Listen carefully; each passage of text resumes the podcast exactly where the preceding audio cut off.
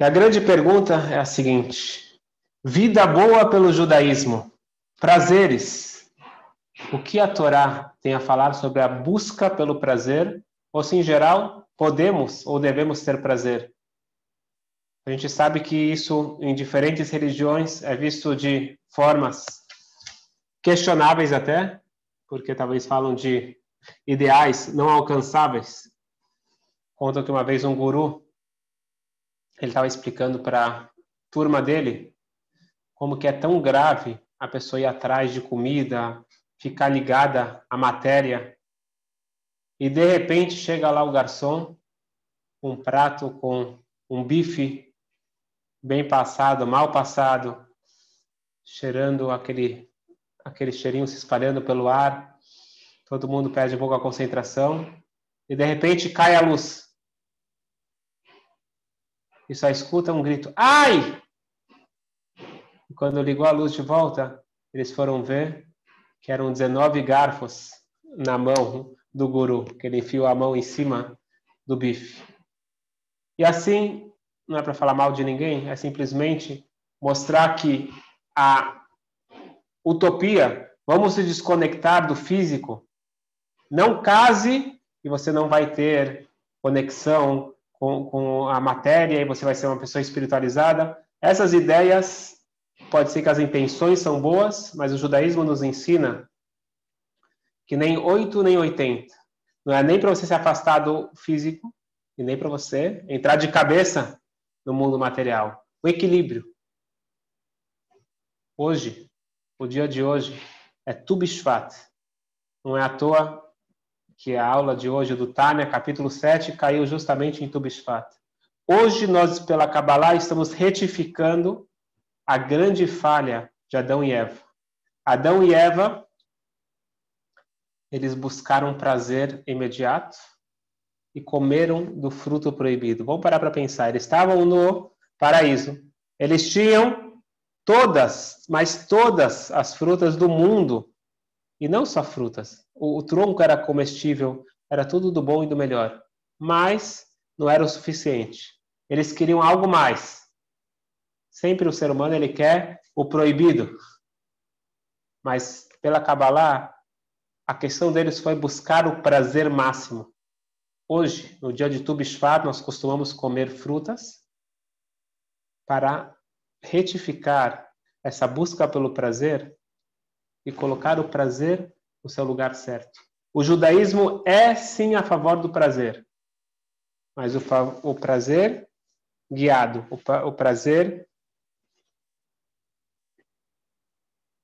no equilíbrio.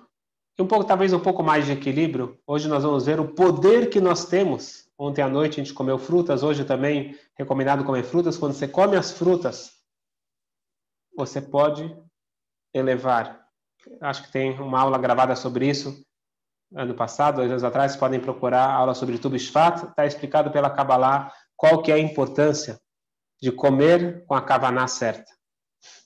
Mas o que eu queria estudar com vocês hoje é o seguinte. Muita gente acha que o judaísmo é contra ter uma boa vida. Muito pelo contrário.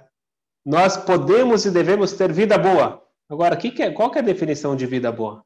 Essa é a grande pergunta. Como você define uma vida boa?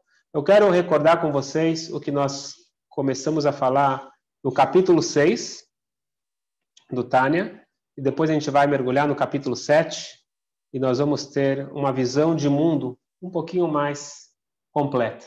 Nós falamos que o mundo ele é dividido em três.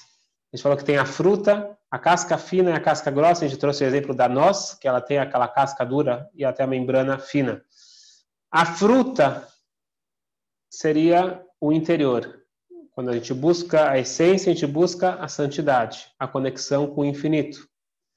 Vida boa, no verdadeiro sentido, é estar em contato com a sua fonte de vida. Depende para quem. A vida boa é comer e beber. Talvez a planta ela vai ficar feliz se ela vai ter uh, o sol, os nutrientes, a água, ela está feliz da vida. O que, que precisa um ser humano? Apenas das necessidades físicas? Não, precisa de um sentido, precisa de uma conexão com a sua essência. Então, isso nós chamamos de santidade, espiritualidade, como nós já falamos sobre isso bastante. Nós temos o, o mundo com várias opções neutras. Será que existe neutralidade no mundo? Então, a gente vai estudar hoje um pouquinho sobre a neutralidade, ela é temporária. Já vou explicar melhor. E tem aquilo que é impuro. A fruta são as mitzvot. Então, são as ações positivas que cabem a cada ser humano. Então, você tem as ações positivas do homem, as positivas da mulher, do judeu, do não judeu. Cada um tem as suas mitzvot. Do rei, do coelho, assim por diante. Permitido é tudo que não é mitzvah e não é proibido. Então, o mundo ele é dividido em três. Você tem aquilo que é permitido, que é o neutro, e ele pode ir para um lado ou para o outro. Ou ele vai para a santidade, ou ele vai para a impureza. E nós já falamos um pouquinho sobre as forças das impurezas, das dez forças, dez coroas impuras. Vamos colocar aqui uma tabela, acho que vai ficar mais fácil de todo mundo entender. Vamos pegar o exemplo reino animal. Como que eu posso transformar algo do reino animal em santidade? Se eu pego o couro do animal e eu faço o pergaminho para escrever o Sefer Torah, para escrever a Mezuzah, para escrever o Tfilin.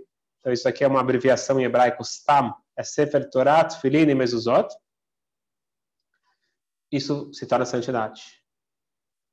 Animais puros, eles estão na categoria que nós falamos que é neutra, que é a Klipá Noga. A gente vai estudar um pouquinho mais na próxima aula a diferença entre a Klipá número um e as outras três clipot. Ao total, nós temos três, quatro clipot.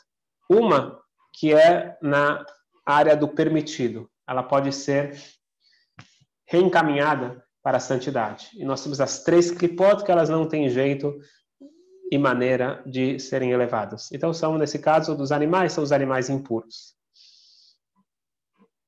Se você comer uma carne não kasher com as melhores das intenções, eu não vou tirar da impureza, mas eu sim vou cair na impureza. O reino vegetal, eu posso pegar, fazer farinha e fazer uma matzá, por exemplo. Uma uma planta uma planta ela é neutra. Eu posso dar uma flor para minha esposa antes do Shabat e se torna algo sagrado. Eu estou fortificando o Shalom Bait, estou honrando o Shabat e assim por diante. Eu posso usar uma planta de uma forma errada. Então aqui existe um, um, algo que não, não, acontece no Brasil, mas em Israel existe é, frutos que eles podem ser proibidos é, porque não foram tirados ainda a, a, a etc. E existe algo que acontece também no Brasil, que é orlá. Orlá é quando você planta uma árvore, você não pode comer do seu fruto nos primeiros três ou quatro anos. Então, naquele momento, aquela fruta ainda está proibida de ser comida. A maioria das frutas não, não nascem até três, quatro anos, mas no caso de enxerto, por exemplo, quando você é, reloca para outro lugar, aí começa a contagem novamente, não pode acontecer de ser proibido. Mineral. na, é, só deixando claro, para quem mora fora de Israel, na dúvida, você não sabe de onde veio, quem fez, etc., você pode comer e não tem problema nenhum. Mineral. Então, por exemplo, uma pedra sagrada. Você vai lá para o cótel, a pedra é sagrada. O mundo todo, em geral, é um lugar neutro. Porém, se você transforma um local em um local de idolatria, aquele local se tornou um local impuro. As ações, já falamos sobre isso. A mitzvah, santidade. Permitido, klipat noga. Proibido, as três klipot. Agora, isso que a gente vai agora começar a focar. Como que eu canalizo as minhas ações? Mindfulness é o meu pensamento, a minha kavaná, que vai colocar e guiar, encaminhar para a santidade ou para a impureza. Se eu como Leshem Shamaim, o que quer dizer Leshem Shamaim? Leshem Shamaim significa que eu como com a intenção de através disso, fortificar a minha, a minha, o meu corpo para poder servir melhor a, Deus. A gente vai explicar um pouco melhor mais para frente. Eu, eu torno isso santidade. Se eu como apenas por necessidade, é neutro. Se eu como por puro prazer, eu tô, posso estar colocando na três, nas três clipotes. Vamos ler dentro do Tânia, para ficar mais claro. אך נפש החיונית המעמית Shebe Israel, Shebe Tzada, Klipá, Melubash, Shebe Damadam, Kená, Noshal, Bemod, Roedel, Rotag, Teorim, Tarim, Bachilá. Nós vamos falar agora sobre as, as clipot da área neutra, a zona neutra, se é que existe. Então, nós estamos falando da alma animal. Nós estamos falando dos animais, os pássaros, todos os animais puros e permitidos serem comidos. E todas as, todos os elementos, seja vegetal, seja animal, seja mineral, seja vegetal, que são permitidos serem ingeridos. E todos os tipos de conversa normais. que não tem nenhuma proibição, tem conversas proibidas. Eu estou falando mal de alguém, isso é uma conversa proibida. Quando eu estou falando do clima, é uma conversa permitida. Não existe nenhuma proibição, eu não estou falando, é, dando a entender qualquer coisa negativa. Isso é uma fala permitida, mas não é uma fala de Torá, não é uma fala de santidade, é uma fala neutra. Então são uh, falas que estão ligadas com o meu dia a dia, com as minhas necessidades do dia a dia.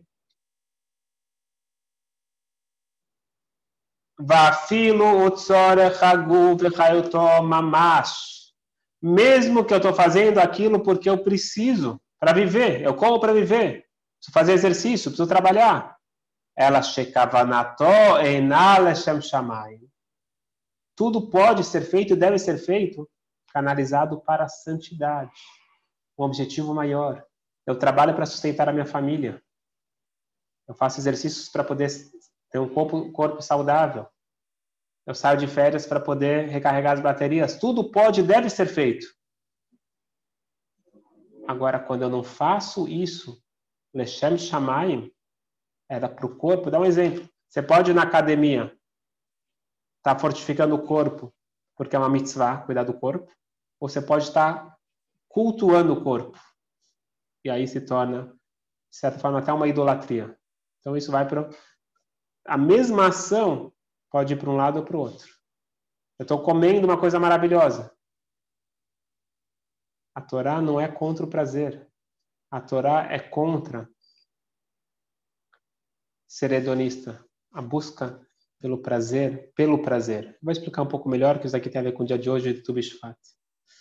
Tenho que servir Lashem Shamayim. Eu estou aqui por uma missão. כדי לעבוד את השם בגופו, להעדיף במעשה ובמחשבותינו מנפש החיני והבמית בעצמה. Se eu como de uma forma neutra,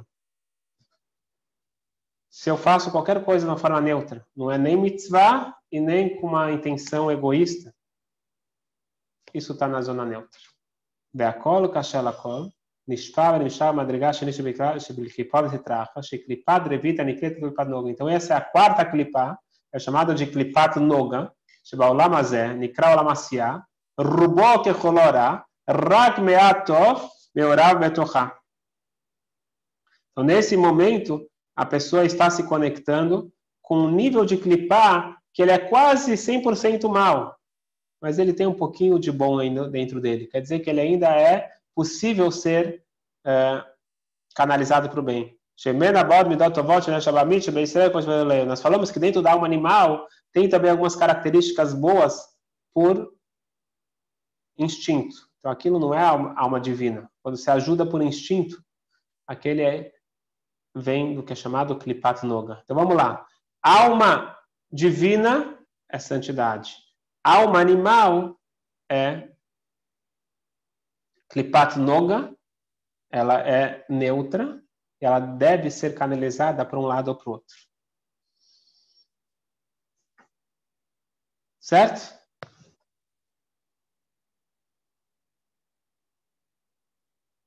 Vamos lá. Vida boa pelo judaísmo. Judaísmo é a favor ou contra? Nós já demos uma introdução e nós chegamos à conclusão que o objetivo é viver no mundo, não fugir do mundo. Não é para a gente escapar do mundo. É para casar, é para comer, é para trabalhar, é para fazer exercício, é para é viver.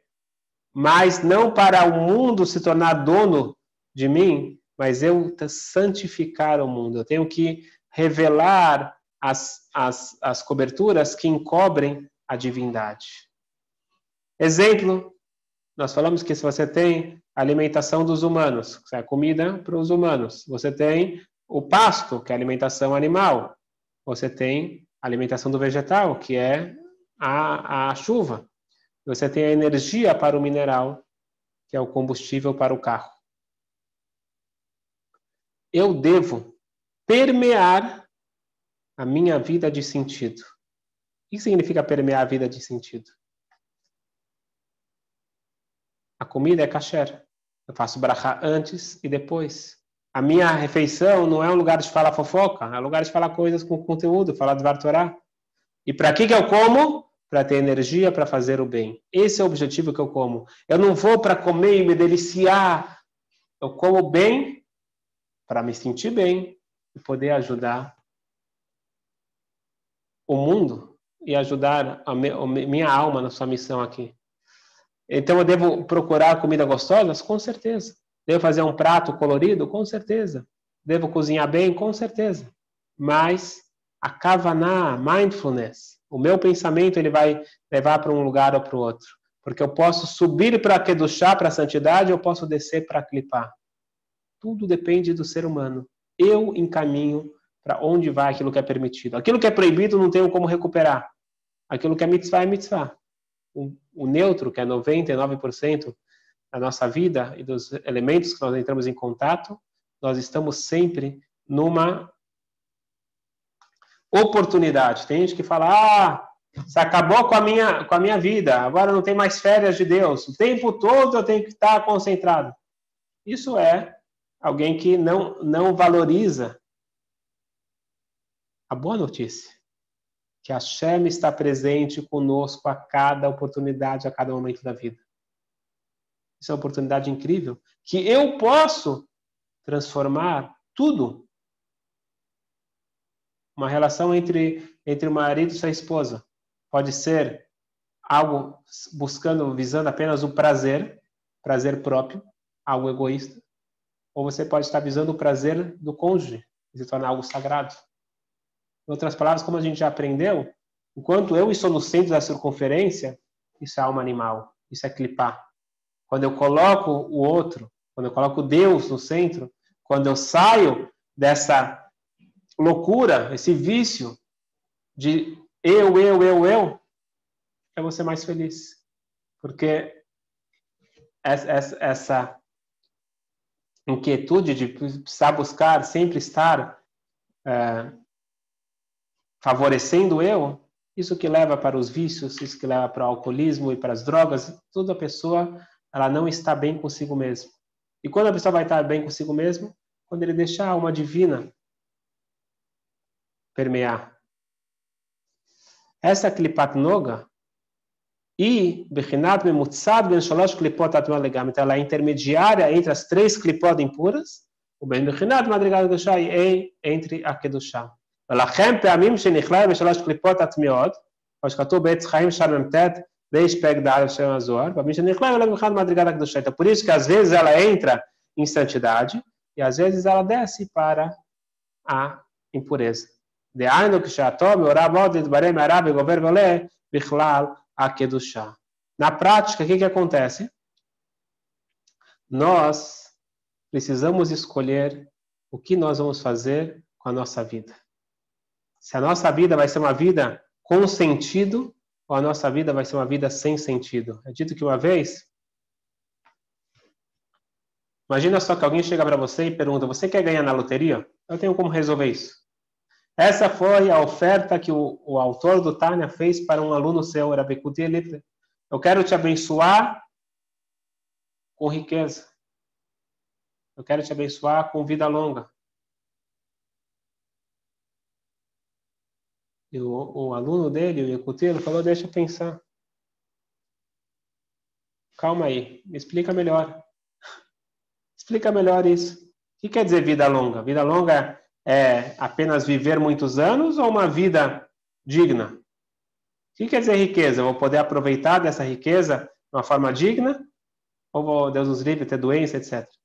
Então, na realidade, o que, que o, o aluno está falando para o mestre? Lógico que ele não falou essas palavras, mas ele disse que para mim, vida boa é uma vida com sentido, permeada de sentido. Hoje em dia se fala muito da busca pelo sentido, mas fica nessa ideia, bom, vou fazer uma ação voluntária, uma vez por semana, duas vezes por semana, e aí já deu um sentido para minha vida. Ótimo, melhor do que nada. Mas o judaísmo nos diz que a vida é permeada com sentido. Cada momento da minha vida tem que estar em sintonia com o meu sentido de vida. Não é que eu, eu faço coisas é, aleatórias ou coisas proibidas, depois em alguns momentos eu encontro um sentido de vida. Eu quero que minha vida seja, quem estuda Tânia, começa a valorizar que você quer que a vida inteira seja permeada de sentido. E isso não é feito a não ser que eu consiga colocar a intenção correta na minha vida. Já passou o tempo, mas vamos fazer mais só mais um pouquinho para a gente avançar. A Torá fala que a pessoa tem que santificar. O que quer dizer santificar? O que quer dizer santificar os prazeres? A gente já falou sobre isso. Comer bem para se inspirar, uma piada para se alegrar, férias para recarregar as baterias. Então aqui a gente vê uma coisa incrível, que parece que o judaísmo está falando da proibição, dos prazeres, não. Igual a pessoa vai lá e fala, eu quero comer bem, eu quero uma carne boa, eu quero um bom vinho, para poder abrir minha mente.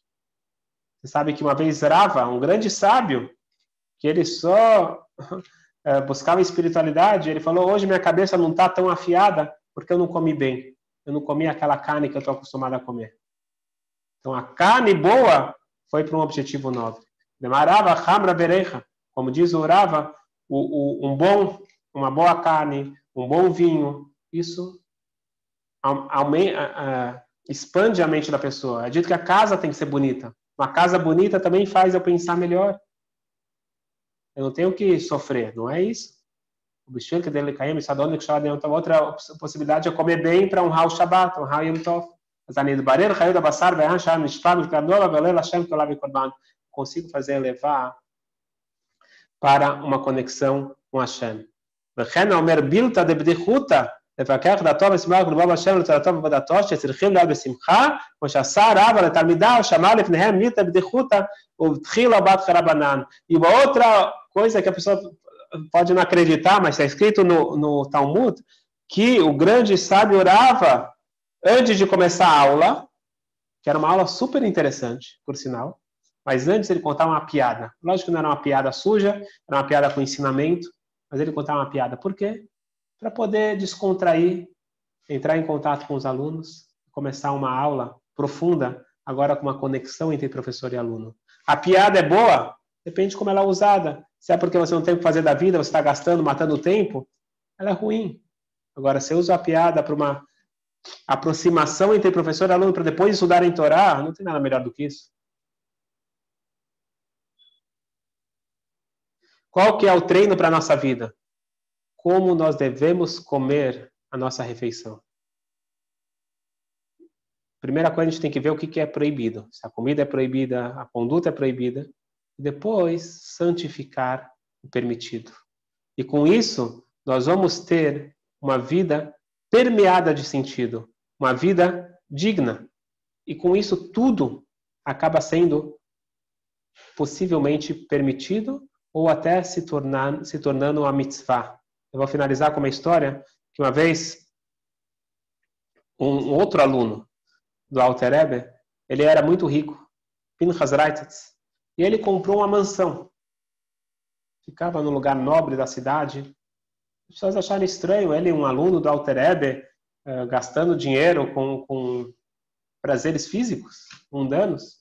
E o Alter Ebe, na primeira oportunidade, falou: Pinchas, por que que Pinchas precisa de uma mansão? E o Pinchas falou, Rebbe sabe como que, saiba como que eu chorei com essa pergunta. Eu fiquei me perguntando a cada tijolo, por que que Pinchas precisa dessa mansão? Mas sabe por que, Rebbe? Na cidade precisam acontecer reuniões importantes, causas comunitárias. E se Pinchas tem uma casa bonita, as reuniões vão ser na casa de Pinchas. E se Pinchas ele é o dono da casa, a opinião dele tem mais peso. E quando entrar em questão, em debate, se você deve ou não ajudar uma causa boa, o Pinchas vai ajudar que aquela pessoa, aquela causa seja favorecida. O Altareb falou, sendo assim, o Pinchas precisa ter uma mansão. E de repente aquela mansão não se tornou um prazer egoísta, se tornou um objetivo nobre. E aqui fica a ideia. Nós podemos e devemos canalizar tudo que é permitido para Hashem. Aquilo que é proibido eu me afasto. Mas aquilo que é permitido eu posso e devo canalizar. Isso daqui não é algo que eu estou ajudando Deus apenas. Isso vai ser o meu sentido de vida. Isso vai me trazer a verdadeira alegria. Vamos agora abrir para